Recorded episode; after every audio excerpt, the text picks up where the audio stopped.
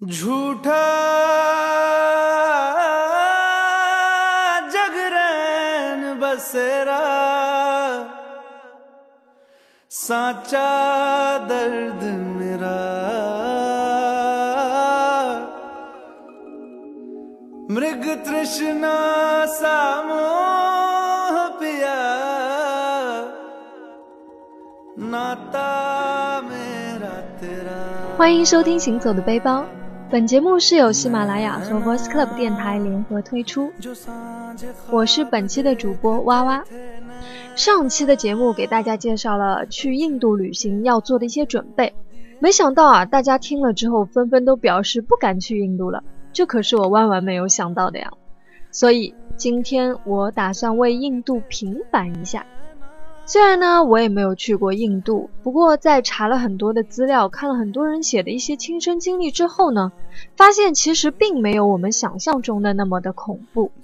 不过在上期节目中我们提到的那些东西啊，还是建议大家准备一下，毕竟有备无患嘛。那今天呢，就会给大家来分享几个关于印度传统文化方面的现象。जो खिड़कियों से झांकते थे नैना घुटन में बंद हो 在印度的电影和电视剧中，如果看过的人呢，可能都会有一个疑问，至少我是有疑问的，那就是为什么印度的女性的额头上要点一个红点呢？这个小小的红点，除了装饰之外，还有什么特殊的意义吗？其实，这个红点被称作为吉祥痣， 在额头呢有开光、第三只眼的意思。印度人觉得可以起到庇护的作用。所以一碰到一些喜庆的活动，或者在印度教的婚礼上，所有的女子呢都是必须要点上的。据说这本来是一种宗教符号，可以消灾避邪。印度古代的瑜伽行者认为，前额的眉心是人生命力的源泉，必须加以保护，所以必须涂上这种药膏。其实呢，这就是用朱砂、糯米和玫瑰花瓣捣成的糊状，然后呢点在眉心。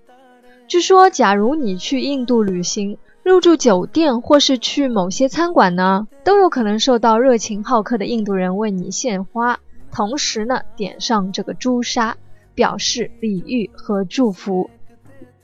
大家可能在很多东南亚国家都会有被献花的这种待遇，不过点朱砂的呢可能只有在印度才能遇到了应该也是很有意思的体验。呃突然让我想到了红孩儿他在眉心也有个红点。嗯说不定被点上之后真的可以打开智慧之眼哦嘿嘿。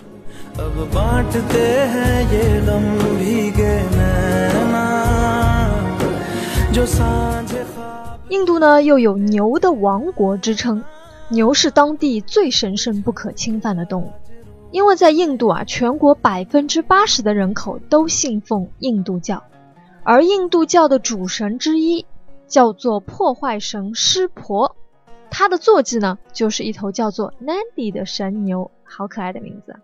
所以呢，每一个印度教教徒看到这个牛啊，都会想到湿婆。在印度呢，无论是什么寺庙，都会腾出一块地方去建造一尊神牛的雕像，用来显示这里的威严。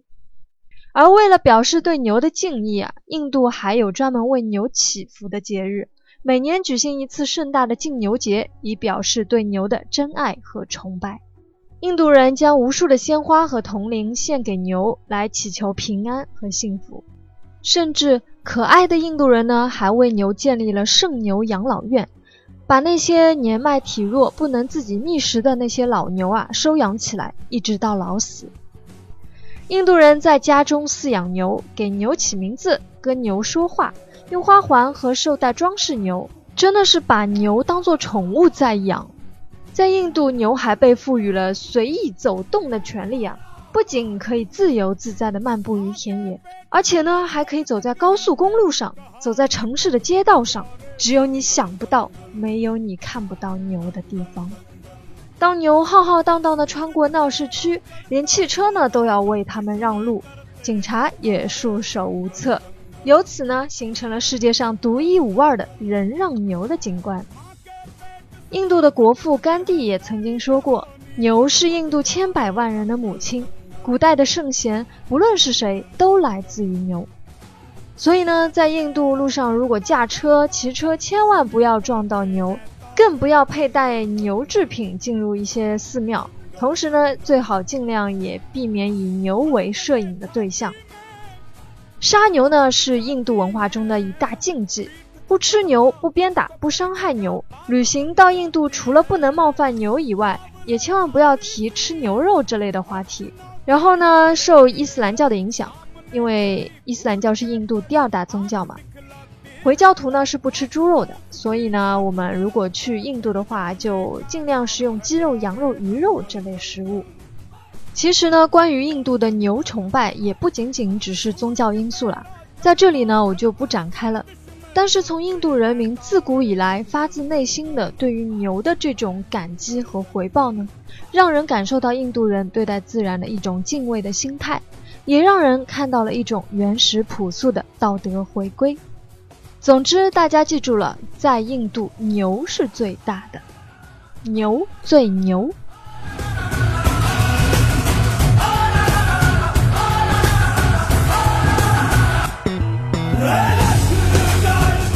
假如看过《摔跤吧，爸爸》的朋友呢，相信对里面女儿们总是用摇头来表示肯定的场景印象非常深刻。因为看完电影就看到很多人都在那边晃头晃头晃头，很多人呢就会以为啊这个晃头是表示 OK，那点头就表示不 OK 吗？如果你真的这么以为，那就大错特错了。其实呢，印度人也会使用点头来表示肯定，如果不 OK 的时候呢，也会摇头。那你们就会问了，那这个晃头到底是什么意思呢？其实这个呢是印度人的一种特别的回应方式，一般在听你说话的时候啊，他们就会习惯性的晃头，表示呢，哦我在听，没错，嗯继续讲，我还算挺认同你的，目前为止。注意哦，假如你仔细观察，就会发现他们的这个晃头其实和表示否定的摇头是完全不同的。大家可以想象一下那种大型的钟摆，就是那个钟摆会左右摇摆的那种。其实印度人的晃头方式，也就是类似于这样的一种方式，在一个水平面上来回晃动。哇哇呢，非常建议大家可以去网上找一些相关的视频看一下，就会了解了。只要搜索“印度小哥摇头”就能看到了，非常有意思哦。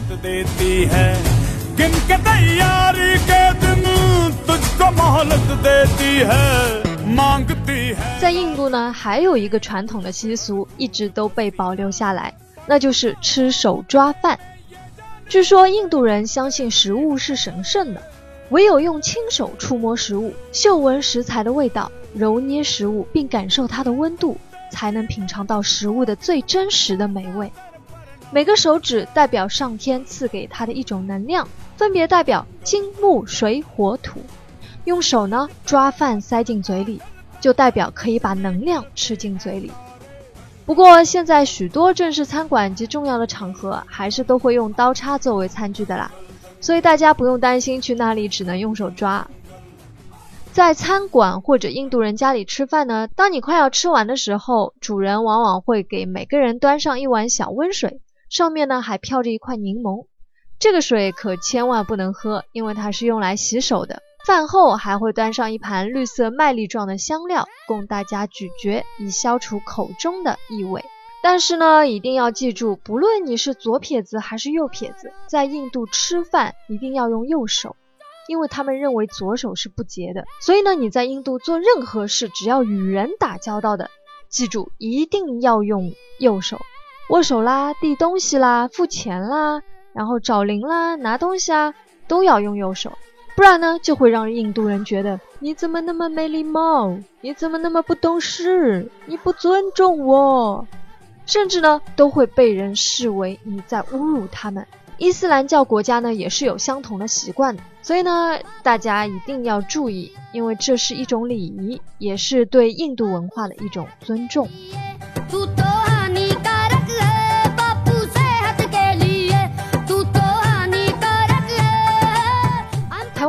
的编舞者林怀民创造的《流浪者之歌》。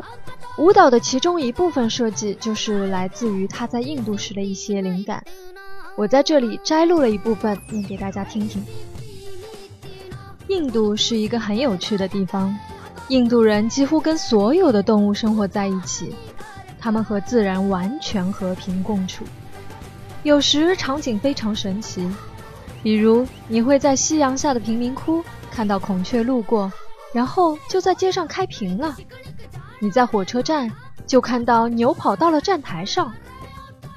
在印度，火车如果晚点六小时，那是正常情况；晚点十三小时才算晚。不过，印度的火车比起印度的飞机算是太准时了。刚去印度的时候，我会很生气，老是去催去问，火车到底什么时候才来？每个人告诉你的还都不一样。但去了一段时间后，我就安稳下来。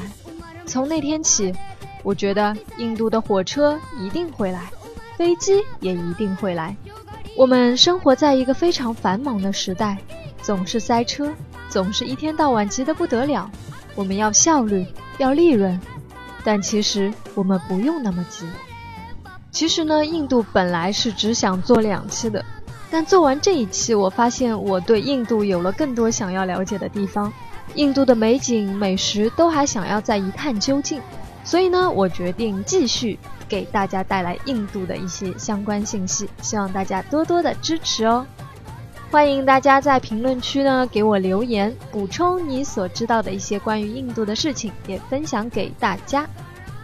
这里是哇哇带来的行走的背包，祝你周末愉快，晚安。